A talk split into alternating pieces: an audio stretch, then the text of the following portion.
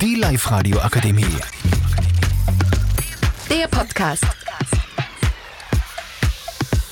Hallo liebe Zuschauer, ich bin der Kerem Kilikesa von der Haberschule. Heute machen wir einen Podcast über TikTok mit Dritta Lana Latisha.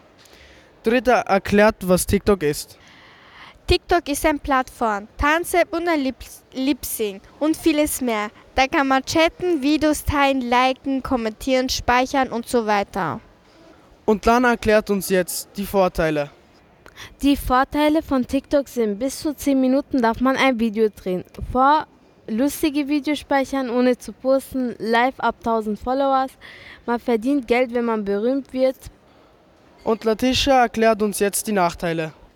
Äh, Eigentümer von TikTok werden von chinesischen Firmen gegründet.